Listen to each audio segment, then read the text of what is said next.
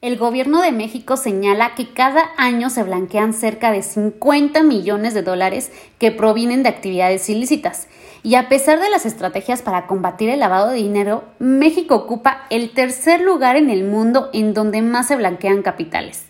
Las ganancias anuales del país en su mayoría provienen de bandas criminales dedicadas a las actividades ilícitas, que aprovechan la inseguridad financiera para trasladar el dinero sucio como si fueran legales. Es por esto la importancia de generar una cultura de antifraude y hacer caso de la importancia de fortalecer la política de la UIF como un instrumento el cual debe tomarse con una mayor seriedad